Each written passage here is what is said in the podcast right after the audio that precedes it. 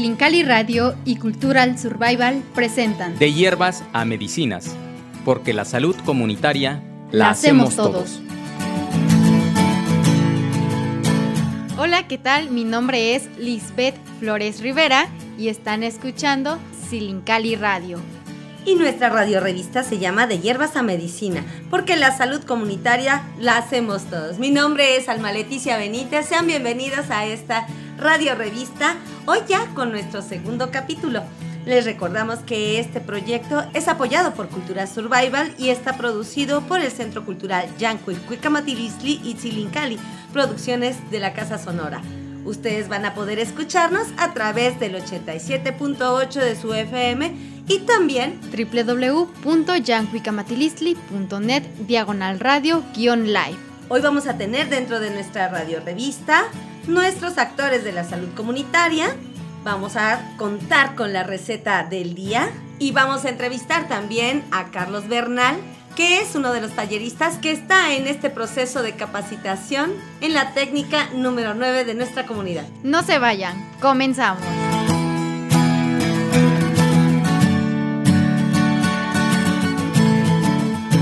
Y hoy vamos a platicar acerca de qué es la salud para los pueblos indígenas. Son conceptos completamente diferentes a lo que pudiéramos percibir en una ciudad o cómo se entiende la salud en una ciudad. Déjame y te cuento esta leyenda para que los que nos están escuchando vayan también conociendo de ella. Nos dice que el mundo se formó después de una larga discusión que se tuvo con los dioses en una reunión en la que ellos tomaron el acuerdo de crear al mundo. Sí, pues en esa ocasión cada uno pues se había comprometido a aportar algo, algo que él eh, pudiera dar o que hiciera posible que se creara este mundo. Es decir, que esta formación que se tuvo del mundo fue de una manera colectiva. Sí, como pues vamos a ir viendo también que mucho de esto tiene relación con nuestra, nuestros sistemas de organización comunitaria, pues ellos hicieron su asamblea y nosotros, nosotros reproducimos esto también, ¿no? Claro, y es que además esto nos enseñó el compromiso que tenemos de vivir en comunidad. Claro, participar de forma colectiva en todos los procesos de nuestra comunidad y de allí también que la salud se comparte dentro de la comunidad como un bien pues sagrado, ¿no? Es, es un bien sagrado y eh, procuramos se vaya transmitiendo de generación en generación. Porque el pueblo es como un cuerpo y así como el cuerpo debe tener una buena salud, pues también el pueblo debe de contar con una excelente salud. Fíjate que nosotros, por ejemplo, por lo menos en nuestra comunidad, o se estila mucho entre, entre los pueblos nahuas, se hace siempre la visita a los enfermos, ¿no? También se hacen eh, procesos rituales para sanar eh, eh, a las personas. Mm, hay algunos que son mm, como más a nivel emocional otros que son de cuando hay enfermedades físicas también muy concretas. Y también hay otros procesos en los que se involucra para, para estas sanaciones a toda la familia, ¿no? Como aquello, seguramente muchos sabrán, eh, que es como el de curar la sombra o levantar la sombra. Y ahí vamos a involucrar a la familia, a los amigos, a los compadres, a los padrinos de la persona que está enferma, si es posible, para poderle brindar esta fortaleza y eh, podamos mm, volverlo como a levantar, dicen, ¿no? Y entonces ahí es donde vemos también la fuerza de, la comunidad, de esta, eh, digamos, primera comunidad que es nuestra familia, pero cómo esto se va extendiendo en círculos cada vez más amplios. Así es, porque como lo comentábamos en la radio revista anterior con Heidi, que se sentía más en confianza con sus amigos, ¿no? Con los compañeros, quienes la rodeaban y al llegar a un lugar en donde pues se sentía nueva, con nuevas experiencias, pues bueno, se cerró, ¿no? Entonces pasa lo mismo de trabajar en comunidad. Exacto, y entonces vamos a ver cómo eh, esta salud que aparentemente es individual y que tendría solo que afectarme a mí, en realidad para nosotros los pueblos indígenas afecta a toda la comunidad, pero que además no empieza en el momento en el que se pierde la salud. nosotros trabajamos más en un sistema que es preventivo. Buscamos el bienestar de las personas, buscamos el bienestar de nuestros integrantes antes de que caigan enfermos, antes de que nosotros como comunidad incluso estemos enfermos. Vamos a ir entonces ahora a escuchar al actor del día de hoy de la salud comunitaria, quien es Margarita.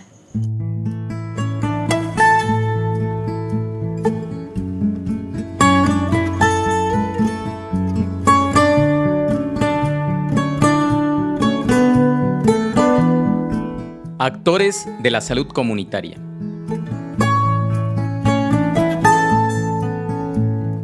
Bueno, mi nombre es Margarita Mejía Carpanta, tengo 62 años, soy partera tradicional y tengo aproximadamente 28, 29 años ejerciendo la partería. Bueno, es que en realidad cuando yo era estudiante hice mis prácticas en el centro de salud rural de aquí, en ese tiempo, rural. Eh, ahí aprendí a, lo de atención de partos, todo lo que se relaciona con primeros auxilios y atención a la salud. Ahí fue donde lo fui este, aprendiendo. Hijo, la ciencia cierta no recuerdo, pero son más de 200 partos. ¿Cómo es el proceso? En la atención de parto. Bueno, en primer lugar, pues doy atención a la embarazada. O sea, desde que a veces, desde que inicia el embarazo, hay veces que ya la paciente viene cuando está cursando el sexto o séptimo mes de embarazo, vienen a ver a que si su bebé viene bien. De hecho, aunque estén en control en el centro de salud, la gente viene a buscarme, a que vea si su bebé viene bien, porque pues trato de esmerarme la atención, ¿verdad? Porque luego dice que hay cosas que el médico no les explica o no entienden eh, yo me imagino por la, que hay muchas, muchos pacientes, entonces se sienten más en confianza con uno, vienen con el familiar, pasan con el familiar, de hecho incluso cuando atiendo el parto, está ya sea la mamá, la suegra o el esposo, hay una persona al lado de la parturienta. Por lo general yo este, trato de ver si se pueden acomodar yo le digo a la paciente si hay molestia, yo no, no sobo, no manteo, porque no tiene por qué haber dolor. Eh, además, podemos correr el riesgo de desprender placenta, entonces es un riesgo muy alto.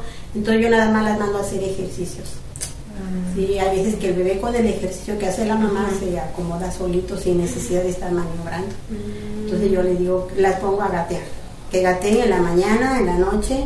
Entonces, Cuando uno la revisa hasta uno boca arriba, les pongo el ejemplo, está aquí, el bebé encajado acá entre los huesos, entonces es difícil hacer maniobra. Pero ¿qué mm. pasa si usted pone, se pone a gatas? El bebé cuelga, la pancita cuelga. Entonces el bebé es más fácil que gire. Mm. ¿Sí? Entonces caminen a gatas 10 minutos en la mañana, 15 minutos, 20 este, en la mañana y en la noche antes de acostarse, después de levantarse. Y ha dado resultado en la mayoría. En algunas no, pues algunas han terminado necesario. Normalmente, pues siempre que ah, si se van a atender conmigo, me dicen, quiero que me atienda usted, ya les digo que tienen que venir bañadas, con la ropita necesaria para ellas, para el bebé, porque aquí las tengo 24 horas. Entonces, eh, el lugar, como ustedes, yo tengo la cama, la sábana, todo lo que está cubierto está limpio. Alguna urgencia, yo nada más quito el role y ocupo la cama. Tengo mi material estéril, ¿sí? Checo a la paciente si qué tan frecuentes son los dolores, qué tan intensos, cuánto trae de dilatación, cuánto trae de frecuencia cardíaca fetal, que se refiere al latido del bebé. Si viene bien, si viene bien la presión, pues la atiendo. Y si no, este, la refiero. Alguna complicación, nos damos cuenta, por ejemplo, si el bebé ya está sufriendo el latido fetal es mayor de 160 por minuto o menor de 120, quiere decir que el bebé ya empieza a sufrir, entonces la tenemos que referir. No nos tenemos que quedar con el problema. Entonces, todos esos detalles los checamos antes de, a menos que ya venga el periodo exclusivo, que nada más me da tiempo a sacar mis cosas y ya ni checo ni presión ni nada, pero damos parte a algo o cualquier complicación que se presente después de, del parto. Eh, me gusta mi trabajo, me gusta. siempre me inclino mucho por la enfermería, me gusta.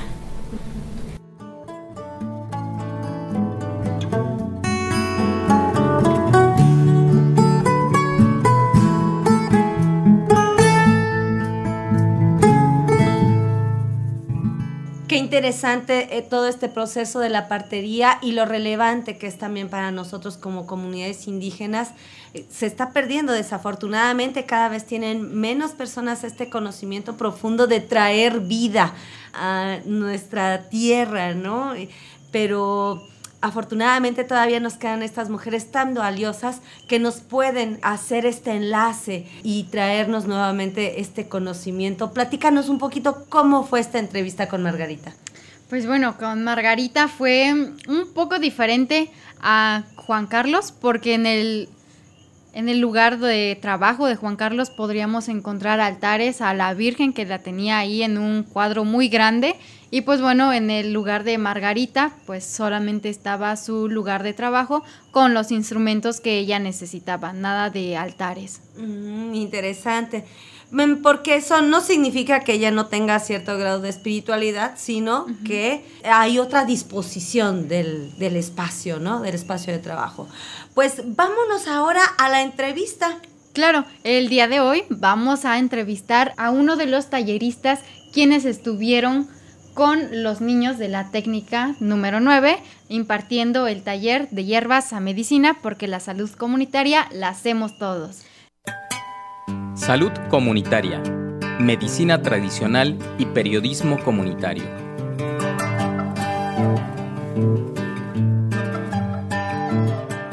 Hoy tenemos en el estudio a Carlos Bernal y Carlos nos compartirá cuál es su experiencia al haber impartido el taller de periodismo comunitario. Carlos, muy buen día, ¿cómo estamos? ¿Qué tal? Saludos a todos los que nos están escuchando el día de hoy y es un gusto estar con ustedes.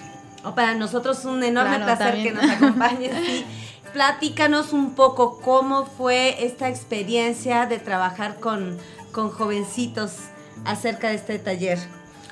Pues miren, nosotros utilizamos unas formas distintas eh, al impartir los talleres. No, no de entrada llegamos, aunque sea teórico o práctico, no de entrada este, llegamos haciendo esta actividad, ¿no? No, no llegamos explicando o llegamos, eh, muévanle aquí, muévanle allá, sino que previamente el trabajo que hacemos es de integrarlos, de que se sientan en confianza. Porque, pues, aunque sean de un mismo grupo, en este caso eran de distintos grupos, pero tienen que trabajar haciendo equipo y tienen que generarse esa confianza. Entonces, eh, cada vez que se imparte un taller o se impartía, se trabajaba con ellos, era justo trabajar una dinámica de integrarlos para que se sintieran en confianza y pudieran hacer más cosas. Y volvemos a esta analogía del cuerpo, ¿no? Del cuerpo comunidad, del cuerpo comunitario, en donde ellos tienen que generar esta pequeña comunidad para poder funcionar de manera adecuada, ¿no? Claro, y miren, interesante eh, comentar que en este caso los chavos que se interesaron más por esta actividad, así nos lo comentaron eh, maestros y directivos, curiosamente los más interesados fueron los chavos que eh, iban, tenían, no tenían mejores calificaciones, incluso tenían materias reprobadas, debían trabajos, pero era padre encontrarse con, ellos porque yo digo, si a lo mejor de repente no está encajando algo en esta parte educativa, por eso no están sacando las calificaciones que tal vez los maestros quieren, pero qué padre que se den esta oportunidad de, conocer eh, la radio, el taller de radio. Oye, qué interesante toda esta problemática que nos planteas, porque claro, o sea, tal vez a los chavos no les está interesando cómo les dan algunas materias, pero hay otras formas de abordaje, ¿no? Hay otras formas de acercarnos a ellos. Y en ese sentido, ¿por qué no nos platicas también un poco de qué giró tu taller? Bueno, el taller estuvo enfocado al periodismo comunitario, ¿no? Desde que ellos entendieran eh, qué es el periodista, pero también la diferencia de qué es un periodista comunitario. El periodista nos va a hablar de diferentes temas, pero el periodista comunitario, claro que nos va a dar, hablar de diferentes temas, pero enfocadas a lo que sucede en la comunidad. Muy bien, Carlos, ¿nos podrías platicar un poco de qué habilidades es las que debería de tener un periodista comunitario?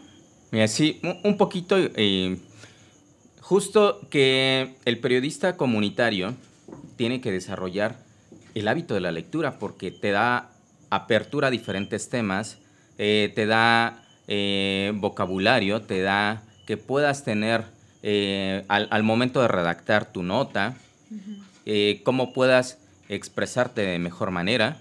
También muy importante que se desarrolle esta parte de la observación, de cómo la descripción, cómo podamos describir eh, una nota, ¿no? lo que esté sucediendo, porque recuerden que la radio solo es, nos escuchan, no nos están viendo, entonces es muy importante esta parte de la descripción. ¿Podrías platicarnos de la experiencia que tuviste con alguno de los equipos? Sí, mira, por ejemplo, platicando justo de, esta, de esto que acabo de mencionar, eh, la descripción, ¿cómo, ¿cómo, desarrollamos esta parte? Eh, un objeto que lo describieran y se dieron cuenta que omitían muchas cosas.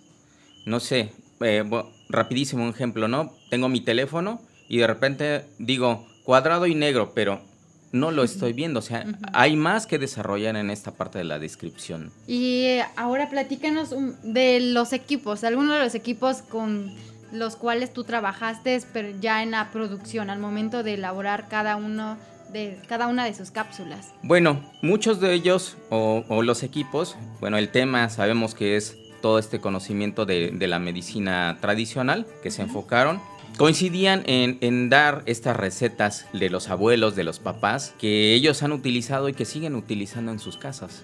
¿Qué les parece entonces si vamos a escuchar una de estas cápsulas que se produjeron durante este interesante taller?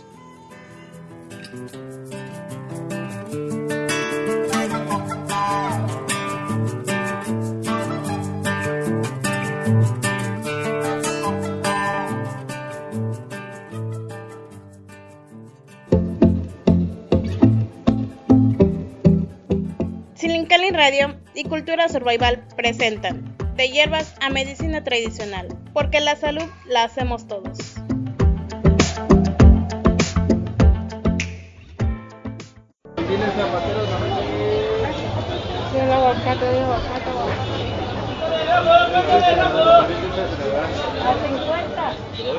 Era un día temprano, a las nueve y media. Estaba Lisette y Naraí en el centro de Sosocofla, almorzando en un puesto de tacos. El lugar está ubicado justo donde está la primaria y cuando estaban a punto de terminar llega María. Chicas, les tengo un chisme que me pasó en las vacaciones de Semana Santa. ¿Qué pasó? Es que por no ver por dónde camino choqué con un poste y me vio el chico que me gusta. En eso no supe qué hacer. Ay, qué pena. Qué vergüenza lo que te pasó. Ya sé, en ese momento quería que me a la tierra. Qué mala onda. Me hubiera gustado ver tu cara. Ay, ya María, deja de llorar. Aprovechando que estamos aquí en el tianguis, vamos a buscar una pomada que me recomendó mi abuela. Es una pomada que se hace a base del cannabis, árnica, alianfor y aceite de esencias del clavo. Ay, ya cuenta cómo te fue con el chico. ¿Estaba guapo el chico? De hecho, sí. Cuenta qué te dijo. Pues me dijo que conocía a mi abuela, que era curandera y también me dijo que su mamá estaba enferma y necesitaba unas plantas medicinales para el dengue y le dije que era el muicle. Y él me preguntó que cómo yo sabía y yo le dije que porque mi abuelita me había, me había dicho que yo la ayudaba y etcétera, etcétera, etcétera, etcétera. Mi abuela sabe de algunas plantas medicinales. Les voy a platicar cómo aprendí cuáles son. Las plantas, empezando por la manzanilla, su efecto principal es el tratamiento de gastrointestinal. También tiene efectos antiinflamatorios y antibacterianas. Otra planta medicinal es el tomillo, es un antioxidante y antiséptica, rico en vitamina C, hierro y magnesio. ¿Y ustedes qué otras plantas medicinales conocen? Mi mamá me comentó que el orégano es desinflamatorio. Yo busqué que la ruda sirve para el dolor de oído. Sí, chicas, todo lo que me comentan sirve para eso. nos juntamos para hacer un cuadernillo de plantas medicinales.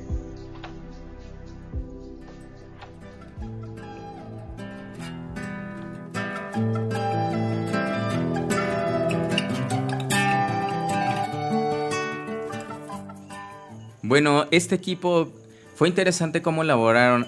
Bueno, ahí hubo ciertas situaciones, ¿no? De repente llegaban unos primero, otros después. Les costó un poquito de trabajo eh, finalizar su texto, esa producción, porque así comentaba, ¿no? Que algunos debían trabajos, debían materias, entonces ahí costó un poquito de trabajo estar eh, integrados todos al mismo tiempo, pero cuando sí lo hacían, este, empezaron a escribir, pero también un poquito lo que tuvieron fue, quisieron integrar a todos los personajes que eran ellos mismos dentro de, del texto, ¿no? Entonces ahí fue un poquito de la complicación que tuvieron, pero fue interesante porque además pensaron en todos. Eso habla muchísimo de la integración que pueden alcanzarse eh, con otros mecanismos, ¿no? Con otras formas de organización, con otras propuestas estéticas, con otras propuestas de quehaceres y que nos, eh, pienso, es como parte de estas herramientas que nos pueden ayudar a vincularnos con eh, temas como el de la salud comunitaria, que pareciera que no les interesa a los chavos, pero que sí hay interés. Pues te agradecemos muchísimo, Carlos, que nos hayas compartido esta experiencia eh, que has tenido con, trabajando con los adolescentes. Y eh, también, pues esperamos que este, este proyecto, este proceso no sea lo único que se trabaje allá mismo, ¿no? No, pues ojalá que den apertura y que se siga trabajando cosas interesantes como esto. Y pues muchas gracias por la invitación.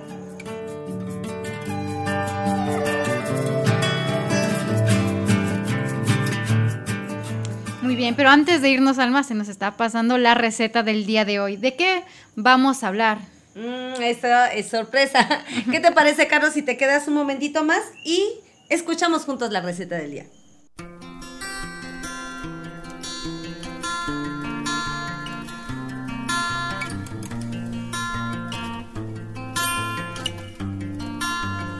La receta del día. Pues la receta del día, les traigo una maravillosísima, no, bueno, no, no es agua. les traigo un maravillosísimo jugo de sandía. Uy, la sandía, es muy rica. bueno, pues fíjense eh, que dentro de todo este proceso en el que estuvimos investigando, Resulta que la sandía tiene cerca de 1600 moléculas o compuestos, ¿no? Y muchos de ellos de gran beneficio para la salud de todas y todos. Y dentro de todas estas eh, bondades que tiene, es que nos ayuda al, transporte de la glucosa, ayuda a las personas que tienen procesos de diabetes para nivelar su, su glucosa, ayuda también a mejorar. Ay, hay un elemento que tiene que es muy interesante, que es la L-citrulina, que es un descubrimiento relativamente nuevo, digamos, relativamente nuevo, que la L-citrulina nos permite la generación de una hormona que se llama óxido nítrico. Y este óxido nítrico va a depurar nuestras venas, nuestras arterias, lo cual nos va a permitir generar una mejor condición en nuestra circulación. De allí que las personas que tienen varices, que tienen flebitis, que tienen piernas cansadas y todos estos problemas de entumecimiento, por ejemplo, provocados por la eh, mala circulación, puedan ayudarse constantemente con el uso, pueden mejorarse con el consumo constante de jugo de sandía. Uy, bueno, pues es que yo pensaba que la, la sandía solamente era para el agua fresca y las paletas enchiladas, ¿no? Pero pues ya veo que no, nos sirve para varias cosas que pues en lo personal no tenía ni la menor idea, pues. Fíjate además que para que lo recordemos también nos ayuda a la memoria. Tiene un componente, tiene un componente muy interesante que lo vamos a encontrar, eh, es muy sonado seguramente, eh, el ginkgo biloba, seguramente han escuchado de, de esta planta. Bueno, pues la sandía tiene ácido gincólico, que es parte de estos componentes que nos van a, ayudar a la, la eficacia de la memoria, a problemas que están relacionados también con eh, la salud mental. Entonces, muy importante consumir jugo de sandía. Sí, ya, muy importante. La voy a consumir más, pero platícanos que, cuál es su preparación. ¿Solamente es extraer el jugo? No, vamos a tomar, vamos a tomar la pulpa eh, de la cantidad que, de sandía que, que querramos, pero una tercera parte de la cáscara la vamos a integrar. No necesitamos agregarle agua porque ustedes saben que pues prácticamente la sandía es, agua. Entonces se va a moler de inmediato. Y tampoco hay que sacarle las semillas porque también contienen muchos de los nutrientes que hemos estado comentando. Y se puede beber a cualquier hora del día. Por supuesto, va a ser eh, de preferencia en la mañana, pero vaya, puede ser su consumo en realidad a cualquier, a cualquier hora del día. Y esto fue la receta del día.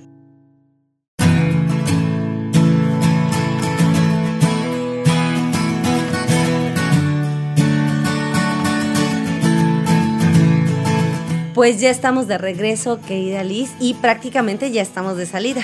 Sí, ya, ya casi nos despedimos y esperamos que les haya gustado y hayan tomado nota de la receta también del día de hoy para que podamos seguir compartiéndola con nuestra familia, amigos y nuestros conocidos. Ya sabemos que la sandía no solamente nos sirve para un agua fresca y ni tampoco para hacerla solamente en unas paletas. ¿Qué tal? ¿Qué te pareció la receta? Excelente, yo la voy a aplicar. pues muchísimas gracias por habernos acompañado el día de hoy. Muchas gracias, Carlos, por haberte quedado hasta el final. Mi nombre es Lisbeth Flores Rivera. Y mi nombre es Alma Leticia Benítez. Y Carlos Bernal. Y esto fue De Hierbas a Medicina, porque la salud comunitaria la hacemos todos. Este que es un proyecto apoyado por Cultura Survival y producido por el Centro Cultural Yancuicuicamatilistli y Silincali Radio. No olvides de escucharnos por nuestra estación 87.8 de FM y por la página de internet www.yancuicamatilistli.net diagonal radio live. Los esperamos el siguiente programa.